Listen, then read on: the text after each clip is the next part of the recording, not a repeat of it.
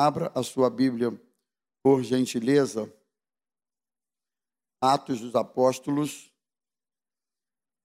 versos 5 e 15. Não é de 5 a 15, mas é verso 5 e verso 15. Eu quero falar hoje, eu não, não fiz aí o PowerPoint, não, mas eu quero falar sobre identidade espiritual. Eu acredito que quando alguém pergunta para você assim: quem é você, Rômulo? Quem é você, pastor Azazar? Aliás, tira pastora. Quem é você, Raquel? Quem é você, Emanuel? Eu acredito que elas estão interessadas em saber muito mais do que o nosso nome, ou muito mais do que a nossa idade, ou muito mais do que o time que a gente torce, ou o endereço onde a gente mora. Eu acredito que essa pergunta vem carregada, é, vem trazendo no seu bojo um outro interesse, que não é esse aí que eu estou falando, mas é um interesse de saber o seguinte: quem nós somos em Deus, quem nós somos em Cristo, qual é a nossa identidade ou a nossa verdadeira identidade espiritual. Essa foi a pergunta que nós vamos ler aqui no texto, Atos capítulo 9, versículo 5. Vamos localizar, e eu falei de Paulo de manhã, vou continuar falando dele agora à noite, porque Paulo, no capítulo 9 de Atos, ele teve um encontro com Jesus, quando ele estava na estrada a caminho de Damasco, com autorização dos das autoridades para perseguir os crentes, colocá-los na cadeia ou até mesmo eventualmente matá-los. E com essa intenção, no meio do caminho, Paulo tem um encontro com Jesus. Um encontro desses que marcam a vida de uma pessoa. E nesse encontro, nessa aparição de Jesus a Paulo, no versículo de número 5, ele pergunta: Senhor, quem é você? Interessante que, ao mesmo tempo que Saulo parecia não saber quem era Jesus, não saber com quem ele estava falando, ao mesmo tempo ele usa esse pronome de tratamento, Senhor, quem é você? Parece que, de alguma maneira, havia no entendimento de Paulo na intuição de Paulo, na percepção de Paulo, enfim, algo que dissesse que ele não estava diante de alguém qualquer, não estava diante de uma pessoa qualquer, não estava diante de um ser qualquer, ele estava diante do Senhor. E ele pergunta: Senhor, quem é você? Quem o Senhor é? Que luz é essa que me apareceu? Que, que resplendor é esse que, que eu estou diante dele? É o resplendor do Senhor, é um resplendor de alguém muito especial, mas eu não sei exatamente quem és tu, Senhor. Eu acho interessante essa pergunta do apóstolo Paulo, porque, repito, ela vem carregada de um interesse por saber quem era esse Jesus realmente que Paulo já havia ouvido falar a respeito e muito bem. Paulo já ouvia, já havia ouvido falar a respeito desse Jesus e, e, parece que ele tinha ódio de Jesus, porque na medida em que ele odiava os seguidores de Jesus, os cristãos, e, e não tinha outro objetivo, é, parece que naquele tempo da vida do apóstolo Paulo, o texto diz que ele respirava ameaças contra os cristãos então, é como se dissesse: Paulo só pensava nisso, só pensava em perseguir crentes, só pensava em acabar com a raça dos crentes, só pensava em, em matar os crentes. Mas mal sabia Paulo que, pensando assim e perseguindo aqueles que eram chamados até então como sendo os do caminho, Paulo estava perseguindo o próprio Senhor. Então, isso me chama atenção para uma coisa. É que parece que há muita gente que ouve falar de Jesus, ouve falar da sua palavra, ouve falar acerca da sua identidade, sabe que ele é Senhor, eu nunca me esqueço um pastor conhecido, famoso, inteligente, e, e ele, uma certa feita, eu li isso num dos livros dele, ele estava dizendo que uma vez ele chegou na biblioteca, ele disse que uma biblioteca com centenas de livros, livros de estudo, livros de teologia, livros de pesquisa, bíblias e uma série de livros, ele também autor de vários livros, e ele fez uma pergunta diante daquela biblioteca, daqueles livros, e ele perguntou assim em voz alta, para ele mesmo e para quem quisesse ouvir: Senhor, quem tu és? Senhor, quem tu és? Porque parece que às vezes nós nos envolvemos tanto com as coisas religiosas, mas a nossa identidade propriamente dita acerca de quem é esse Senhor fica meio ofuscada. Estão entendendo? fica meio perdida. Quem é o Senhor? Quem é o Senhor? Se eu pudesse perguntar aqui nesta noite para todos nós, né? Quem é o Senhor? Eu estou falando de um Senhor a respeito de quem eu leio na Bíblia, eu estou falando de um Senhor que mudou a minha vida um dia lá atrás, a do Daniel e a da maioria dos irmãos que estão aqui. Nós estamos falando de um Senhor, mas a Bíblia diz que em parte nós conhecemos. Em parte nós profetizamos. E se eu insistir com a pergunta, quem é o Senhor? Será que você e eu teríamos como resposta? Você sabia que essa indagação foi feita pelo próprio Senhor Jesus aos seus discípulos? Quando ele perguntou assim: O que diz os homens ser o filho do homem? E eles foram respondendo: Ah, um dizem que tu és Jeremias, outros dizem que tu és um dos profetas, Outros dizem, alguns dizem que Jesus foi o mártir da paz e veio para dividir o calendário da era cristã em antes e depois de Cristo. Mas eu acredito que a identidade de Cristo vai muito além disso aí. De alguém que veio para dividir a era cristã, dividiu o calendário. A própria Bíblia define Jesus de forma muito mais ampla, muito mais profunda. Ele é. Aí, é, eles foram respondendo isso e Jesus perguntou novamente aos discípulos dizendo: Mas e vocês? O que vocês dizem a meu respeito? Quem sou eu para vocês? Vocês lembram que Pedro respondeu? Dizendo: Tu és o Cristo, o Filho do Deus vivo. Pedro ali, irmãos, era um pescador de homens. Não me consta que ele fosse um teólogo, não me consta que ele fosse um alguém criado aos pés de Gamaliel, não me consta que ele fosse alguém extremamente letrado, não me consta. Pedro era um homem simples, mas a resposta de Pedro, o próprio Jesus sinaliza a origem daquela resposta. Ele diz assim: Bem-aventurado és tu, Simão, porque não foi carne nem sangue que revelou a você essa verdade, mas meu Pai que está no céu.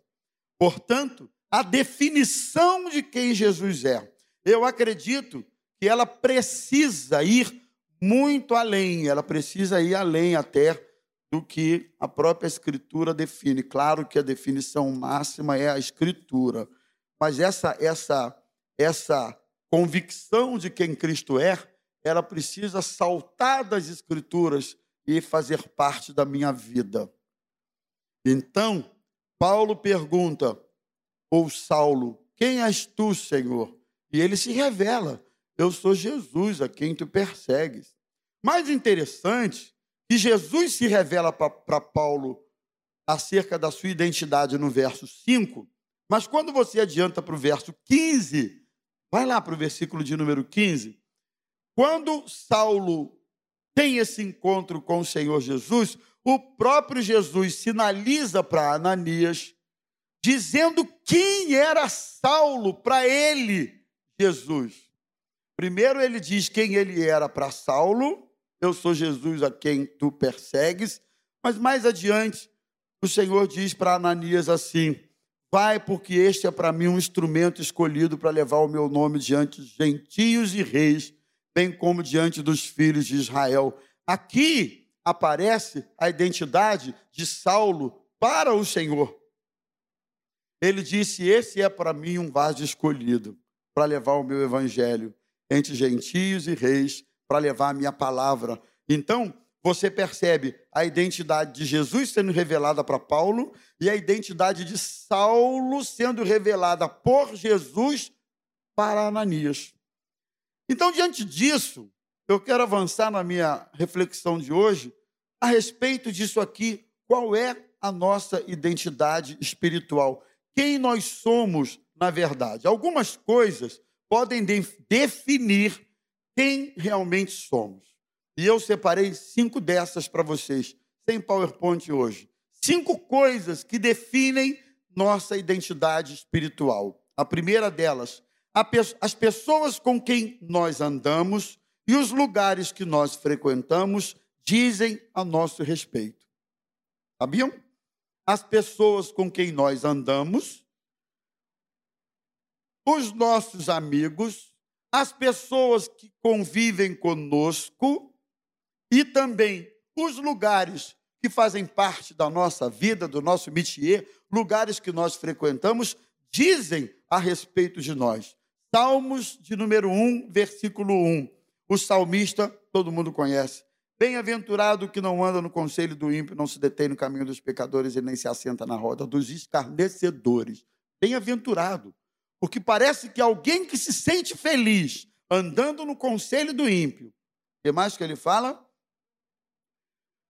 Se detendo no caminho dos pecadores e se assentando na roda dos escarnecedores, alguém que tem prazer nisso aí, eu começo a ter dúvidas sobre a sua identidade em Cristo Jesus. Estão comigo, gente?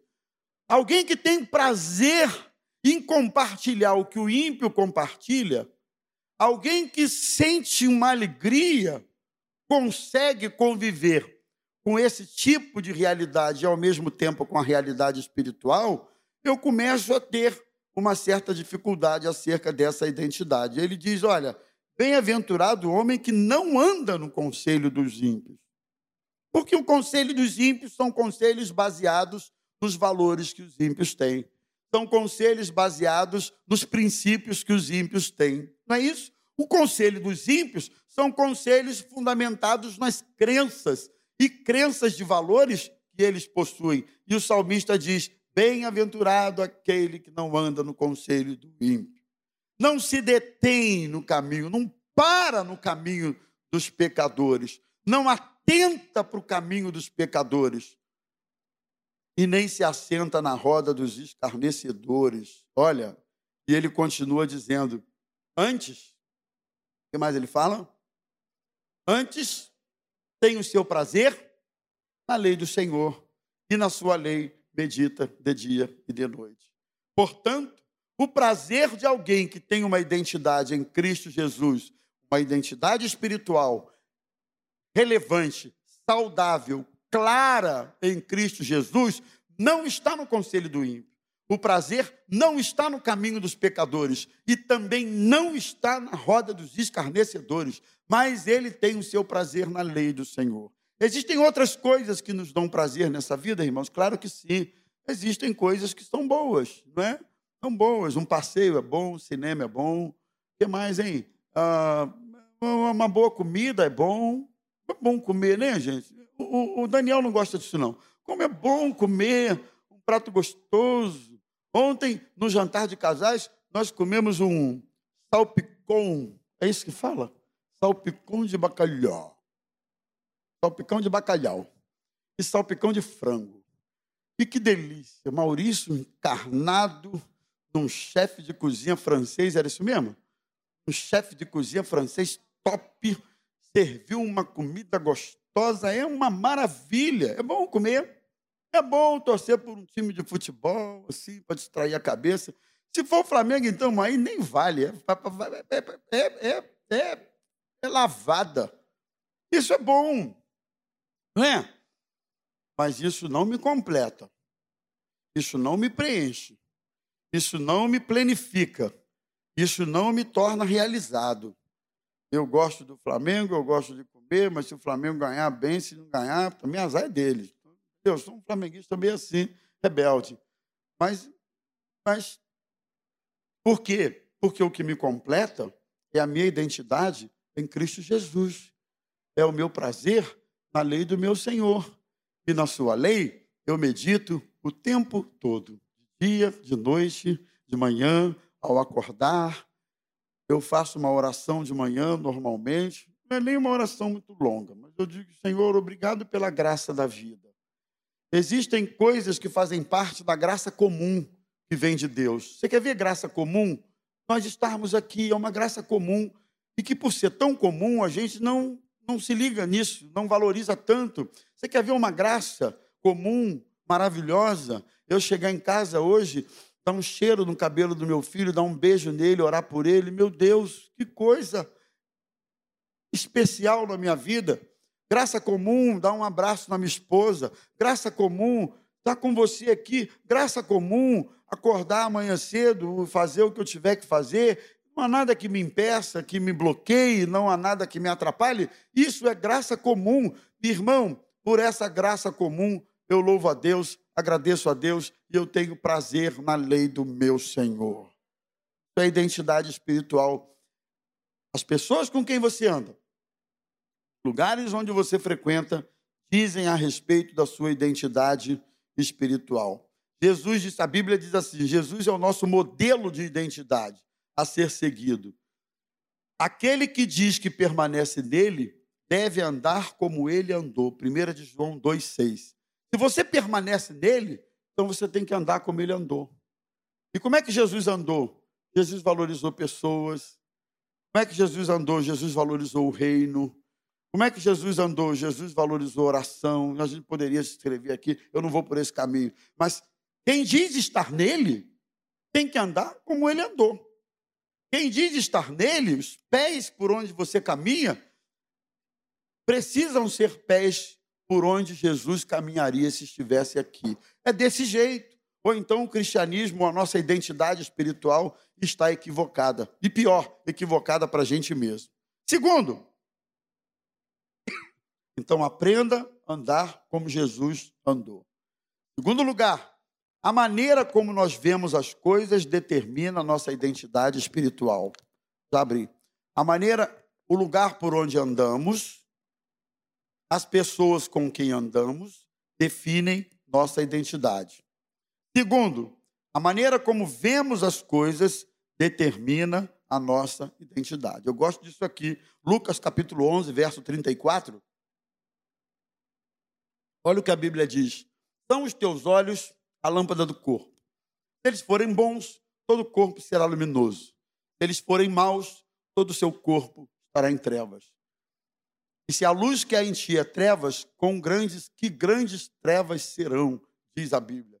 Então, a maneira como você enxerga as coisas determina a sua identidade espiritual. Como nós enxergamos mostra muito aquilo que nos tornamos ao longo da nossa vida, da nossa caminhada, né? Como nós enxergamos os fatos que acontecem conosco revelam nossa identidade espiritual.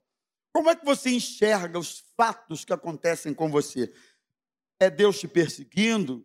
É Deus que não te ama? É Deus que te abandonou? É Deus que não quer saber de você? Porque tem gente que, dependendo dos fatos que acontecem, ele associa assim: ah, Deus me ama, ele é maravilhoso, ele é bom para mim, ele é fiel. Mas dependendo dos fatos, ele diz assim: ah, eu acho que Deus não liga para mim, não. Então, assim, a maneira como ele enxerga Deus, que por sua vez o enxerga, muda dependendo dos fatos. E eu não posso caminhar dessa forma. Eu preciso enxergar Deus e, e, e também entender como ele me vê, independente dos fatos que acontecem comigo. Se ele fizer, nós cantamos muito isso aqui, né? Aliás, estou até com um pouquinho de saudade. Ele é Deus. Se ele não fizer, ele também é Deus. Se ele curar, quantos irmãos aqui nós oramos para serem curados? O, o esposo da nós oramos para ele ser curado aqui, e foi, e partiu. Tanta gente, meu Deus, eu não estou lembrando aqui. Outros nós oramos, como a Telma, e Jesus ouviu e ficou. E quando a, Thelma foi curada, a gente agradeceu e a gente louvou a Deus e a gente ficou feliz. Mas quando o outro partiu, no dia seguinte, no culto seguinte, a Nilson estava aqui, a ela ali. Ó. No dia seguinte, a Nilson estava aqui, moidinha, e daí a duas, três semanas partiu a mamãe. E ela estava aqui, ó. Você perguntasse, e aí, Nilson, está sendo fácil? Eu acredito que não. Eu acredito que não. Você perguntar assim, será que já cicatrizou a coisa da perda? Eu acho que não. Posso estar falando bobagem, mas eu acho que não. Está no processo de cicatrização. Mas vejam bem, esses fatos que aconteceram na vida dela é, não refizeram o conceito da Nilce acerca de Deus.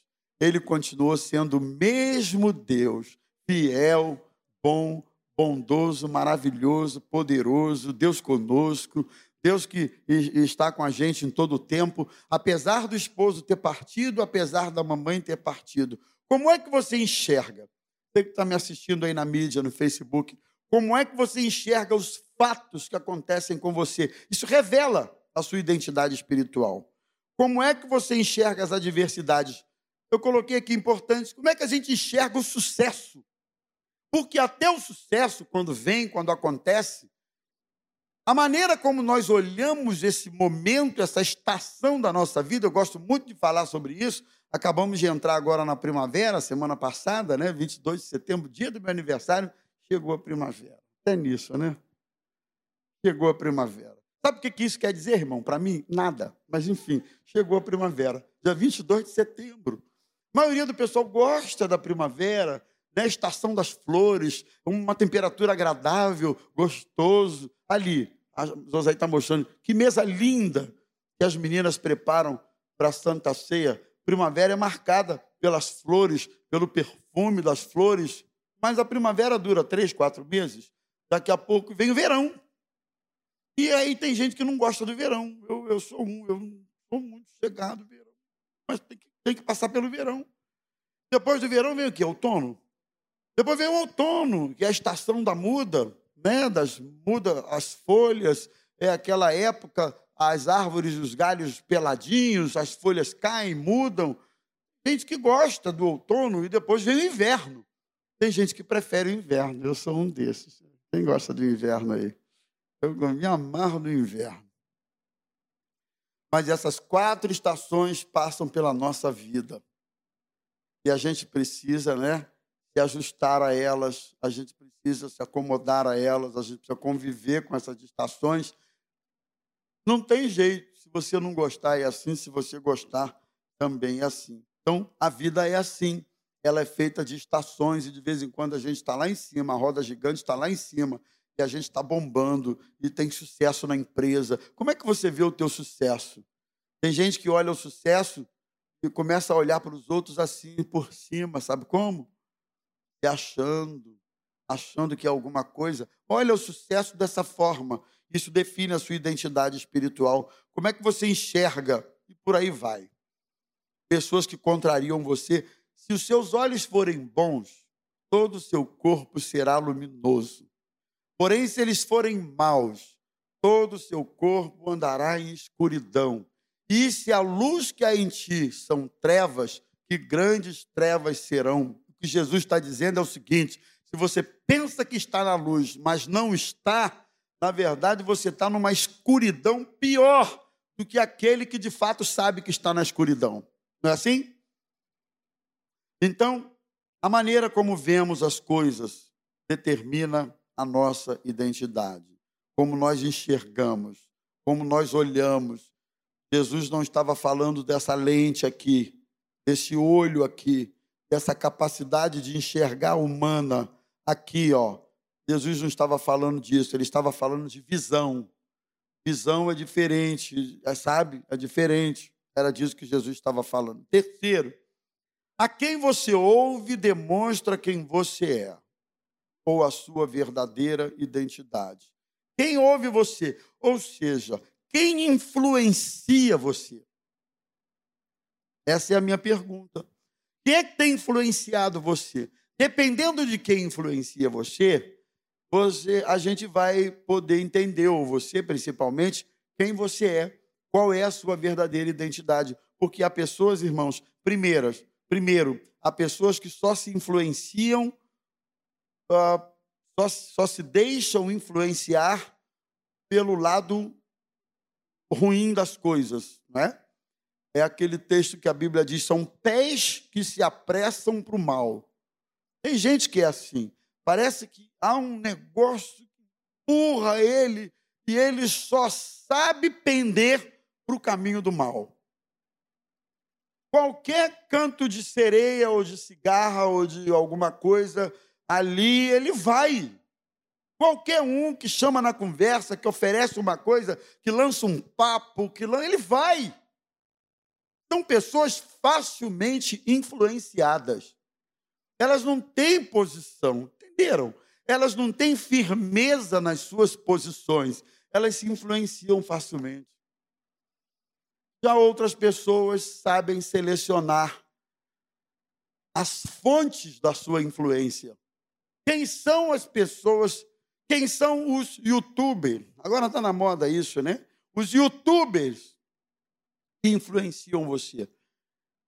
Porque eu acho que a aferição para alguém medir que determinado indivíduo é uma boa influência num canal de YouTube está no número de seguidores dele, né? Você olha assim, um cara tem sei lá quantos mil ou milhões de seguidores. Eu já vi gente dizendo assim para mim: não, você tem que ouvir o fulano. Eu falei, Tá, mas o que, que tem o fulano? Não, o fulano tem, tem quantos milhões de seguidores? Aí você fica até se sentindo um meio que um desconectado com a vida, com tudo. Se eu vou lá dar uma olhada no fulano. Aí, irmão, você vai lá ver o que é que o fulano tem de conteúdo.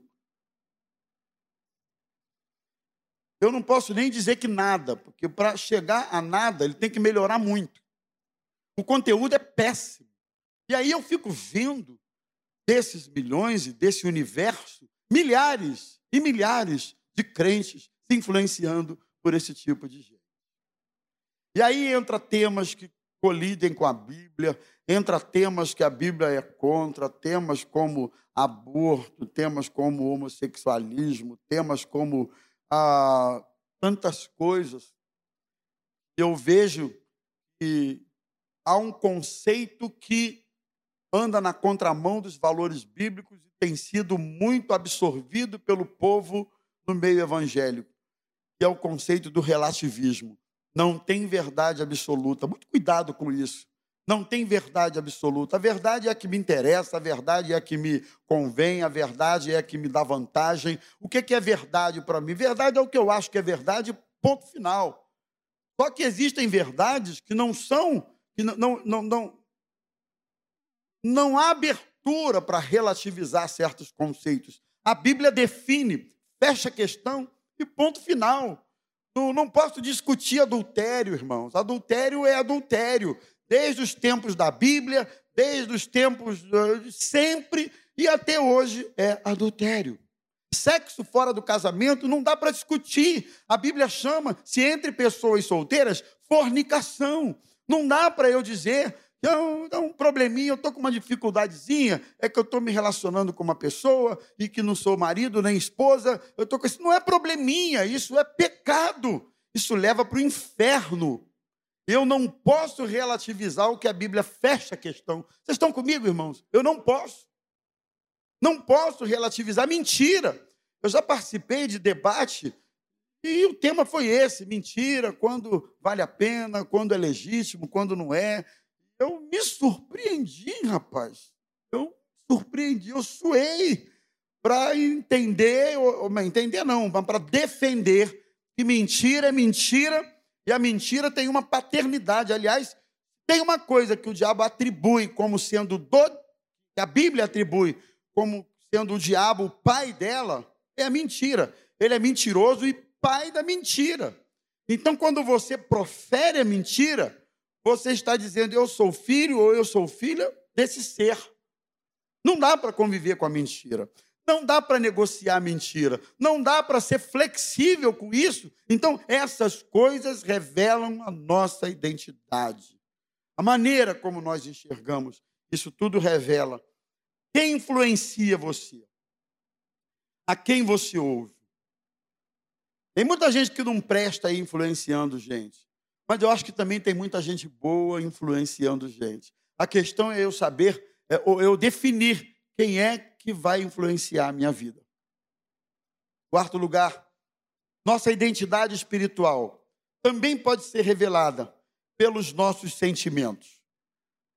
Os nossos sentimentos denunciam quem nós somos. Por isso o escritor aos Provérbios diz: sobre tudo que se deve guardar, guarda o teu coração, porque é dele que procedem as saídas da vida. Guarda o teu coração, cede do sentimento, cede das vontades, é do coração que parte tudo isso. Guarda o teu coração, guarda os teus sentimentos.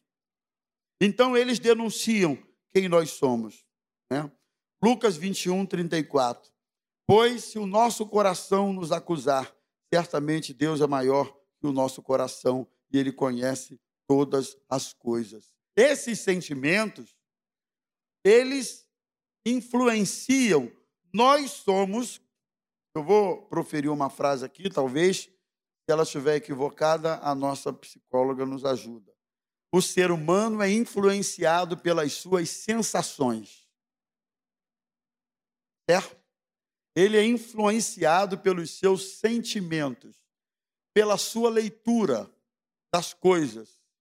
Seja ela equivocada ou não, o fato é que a leitura que você faz, as sensações que você tem, as impressões que você tem, as coisas que você acha ou que você sente, elas pesam nas suas decisões.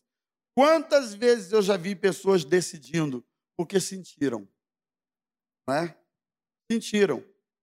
Quantas vezes eu já vi relacionamentos se romperem, alguém achar que fulano estava falando dele, ou a Beltrana estava falando dela, porque ele chegou e aí alguém estava conversando e estava falando de mim. Parou a conversa porque estava falando de mim. Quem é que estava falando de você? Quem estava falando de você, não? Mas essas sensações, os sentimentos, denunciam quem nós somos. Em Cristo Jesus. Por isso que Paulo escreveu aos Tessalonicenses, capítulo eu não anotei aqui, mas eu acho que é 5, 3. Ele diz assim: que o Senhor Jesus santifique integralmente teu espírito, alma e corpo. Que o vosso espírito, alma e corpo sejam santificados ao Senhor. 1 Tessalonicenses 5, 23, eu acho que é isso. Ok? Que ele vos santifique em tudo. Olha aqui, o corpo tem que ser santificado, mas a alma tem que ser santificada, sede dos nossos sentimentos, das nossas vontades. Se você não submeter isso ao Senhor, não santificar isso, você vai ter um sentimento adoecido e você vai tomar decisões na sua vida fundamentadas nesses sentimentos adoecidos. Que ele santifique o seu corpo, que ele santifique a sua alma e ele santifica o seu espírito integralmente. Se uma dessas partes da nossa vida do nosso ser não estiver de acordo ou santificada, nós vamos ter problema. Em último lugar, meus irmãos, as coisas que falamos denunciam quem nós somos. Mateus 12, 34. A boca fala do que o coração está cheio. Aquilo que enche o coração é aquilo que extravasa pela boca. É aquilo que sai pela, é aquilo que acaba saindo pela boca. Não tem jeito. Provérbios 18, 21, a morte e a vida estão no poder da língua. O que bem a utiliza, come do seu fruto. Provérbios 18, 21, uma palavra pode matar ou uma palavra pode dar vida. Olha o poder da influência da palavra. Muito interessante. Salmos 34, 13. Refrear a língua do mal e os lábios de falarem dolosamente. Ou, ou refreia a sua língua do mal. O que guarda a boca e a língua, guarda a sua alma das angústias. E por aí vai, uma série de versículos aqui. Mas as coisas que nós falamos denuncia nossa identidade espiritual. Quem é você, jovem? Qual é a sua identidade? Quem é você? Irmão, pai de família? Quem é você, pastor Rômulo? Quem é você, pastor Azazar? Qual é a sua identidade, Hélio? Espiritualmente falando. Quem você é? Tudo isso denuncia quem nós somos em Cristo Jesus. E eu espero que nesta noite, em Cristo Jesus, sejamos mesmo novas criaturas, sejamos homens e mulheres abençoados, homens e mulheres que têm esses sentidos santificados pelo Senhor.